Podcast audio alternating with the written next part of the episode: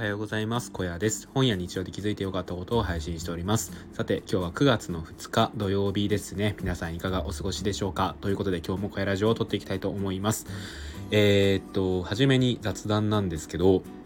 えー、と僕ですねこうジムに通い始めたんですよ。昨日から。9月1日からですねジムに通い始めて今2日目でですねまあ昨日も行って今日もね今朝行ってきたんですけどいやーもうねいい感じに筋肉痛が来ていますね。うんちょっとなまった体にね鞭を打って今、えー、昨日はですね、えー、胸のトレーニングをしてで今日は足のトレーニングをしましてですねうんかなり追い込むことができたんじゃないのかなってことを思っていますね。うん本当ね、今、四十肩なんじゃないかっていうぐらい肩が上がんない状態で、で、ね、あの、今日足やってきたって言ったんですけど、その足もね、もう今の時点で結構ね、疲労が来てる感じなので、まあ明日は筋肉痛だろうな、なんてことを思っております。はい。ということでですね、今日は、所詮漫画だからとか、所詮フィクションだからという人へということにね、お話をしていこうと思います。これね、ちょっと最近気づいたことで、あ、これはいい気づきをしたんじゃないかなってことがあるので、ちょっとその話をしていこうと思います。えっとですね、こう、皆さんはですね、漫画とか、えー、小説っていうのを読みますかね？で僕どちらもすごい好きで、あのー、まあ、本当ね、漫画に関しては小学生から読んでいますし、えー、小説に関しては大学生からハマって、まあ、かれこれですね、かなりの、え小説を読んできたんじゃないのかな、なんてことを思っております。はい。で、まあ、そういう時にですね、まあ、よく言われる言葉として、所詮漫画でしょとか、あ所詮フィクションなんでしょっていう言葉がね、よく言われると思うんですよ。うん。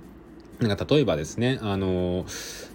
まあこれは極端な例かもしれないんですけど、こう、ワンピースから勇気をもらいましたとか、ワンピースからこういうこと勉強しますかっていうことに対して、なんか、ね、ちょっとこう、幼稚、幼稚って言い方もちょっとあれですけど、まあなんか、ちょっと軽いなっていうね、印象を持つ人がいたりとか、まあ他の漫画とかでもそうですよね。で、まあ小説とかに関しても、まあ半ばこうちょっと投げやりな感じで、まあでもそれ現実じゃないもんね、みたいな感じで言われることってあると思うんですよ。で、まあそこに対してですね、まあ僕なりに思ったことがあったっていうところでちょっと話をしていきたいんですけど、あのーフィクションだったとしても作者がそこで何を伝えたいかっていう部分に関しては事実なんじゃないのかなっていうことを思うんですよね。でこれどういうことかっていうとあの作者、まあ、例えば今回ちょっと小説の話でいきますけどあの、まあ、作者がですねいろんな経験をしているわけですよ。でそういういろんな経験をした中であこれって、えーと、こう小説の中で交えてお話できるなみたいな話作れるなっていうところから、えー、話が出来上がってでそこの中の中でまあなんか僕らがですねこう救われるような気持ちになったりとか励まされたりすることっていうのがあるんじゃないのかなっていうことを思うんですよね。うんこれ漫画でも同様だと思うんですけどなんかそこでの作者のまあ思いというか作者が何か経験を通じて感じたことっていうのには嘘偽りはないじゃないですか。ここはノンフィクションですよね。うん。作者がこういう経験をしたからこそ今こういうふうに思っててだからそれを物語の中に入れていくみたいなところだと思うんですよ。なんでなんかそこから受け取れるメッセージっていうのはそれはねなんかこうフィクションだろうがノンフィクションだろうが関係ないんじゃないのかなっていうことを僕は思うんですよね。うん。で僕ちょっと前に「夜明けのすべて」っていうね本を読んだんですよでこれが瀬尾舞子さんの本でえーと、パニック障害の人と、えー、PMS の人がですね、まあ、主人公2人出てきて、まあ、その2人で、まあ、このお互いの病気について、まあ、いろいろ模索していくみたいな話になってるんですけどこれね瀬尾舞子さん自身がパニック障害を患ったことがあるみたいなんですよね。でそこの、えー、パニック障害の辛さとかそういうのを経験した上でこの本を書いたみたいなことがネットの記事に出てたんですけどこれってまさに、えー、瀬尾舞子さんが自身の経験からこの物語夜明けの全てに落とし込んだっていうことが言えますよね。うん。で、こういうのって、えー、結構どの漫画とか小説にも言えるんじゃないのかなっていうことを思います。で、まあその自分の体験じゃなかったとしても、まあよくですね、あの、この取材に応じてくれたどこどこに感謝しますとかって小説の最後に書いてあったりとかするんですけど、まあそういったね、取材とかを通じて、その作者がですね、感じたことって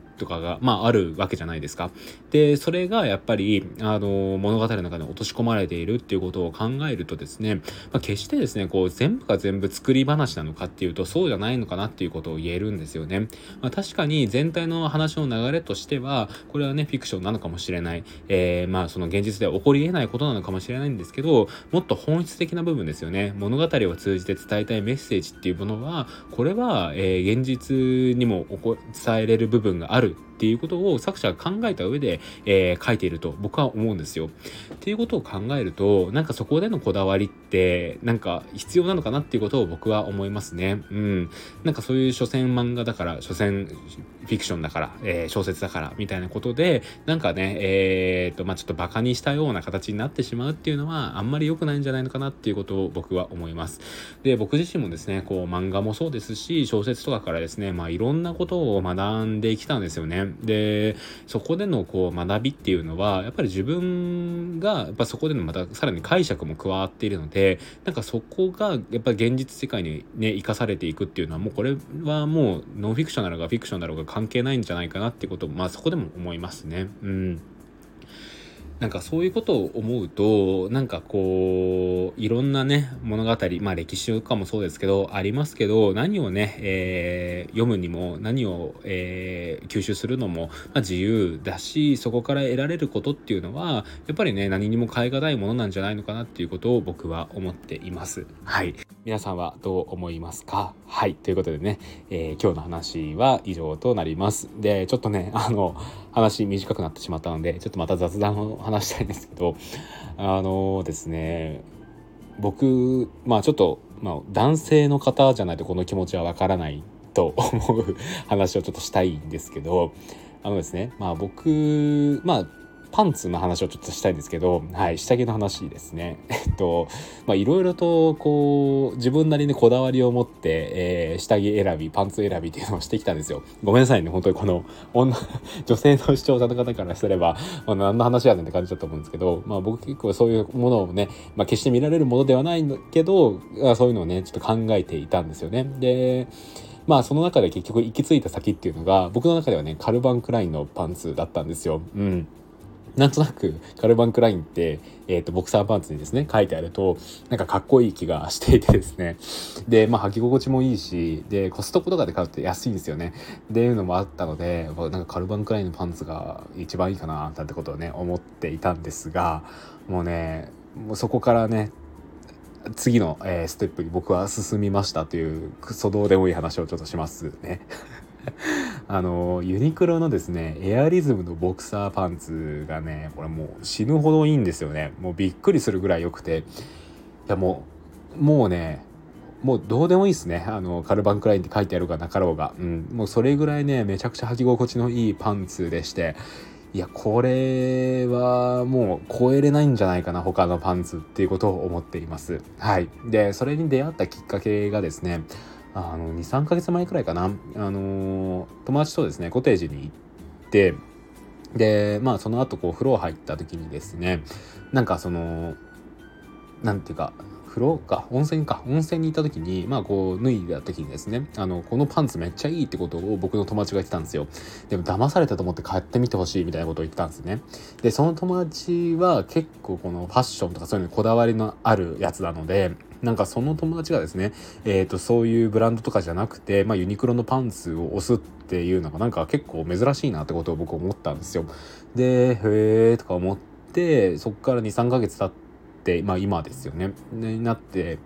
あの、まあ、たまたまユニクロ行く機会があって。売ってたんですよそれがでまあ価格も900円もしないぐらいかな800円か900円くらいだったんでまあ買ってみるかと思って買ったらですねもうとんでもなくいいっすね。とんでもなくいいパンツですね。これはびっくりしました。もうなんかね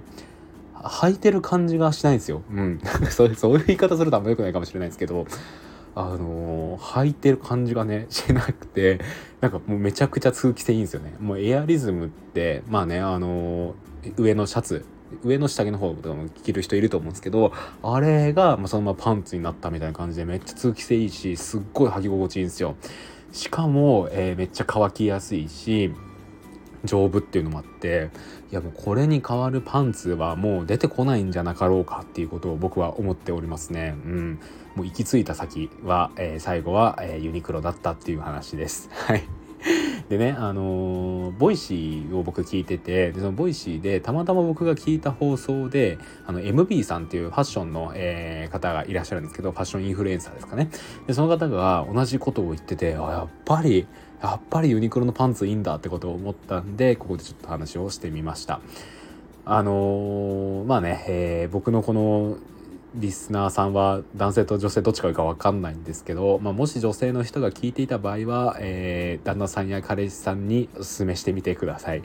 で男性の視聴者さんはもう僕の放送ここで切っていいので今すぐユニクロに行ってボクサーパンツを買ってみてください。はい。ということで、あのー、めちゃくちゃくだらない放送を最後してしまいましたが、今日の声ラジオはここで終わりたいと思います。最後まで聞いていただきありがとうございました。よろしければコメントレターお待ちしております。それではまた次の放送でお会いしましょう。バイバーイ。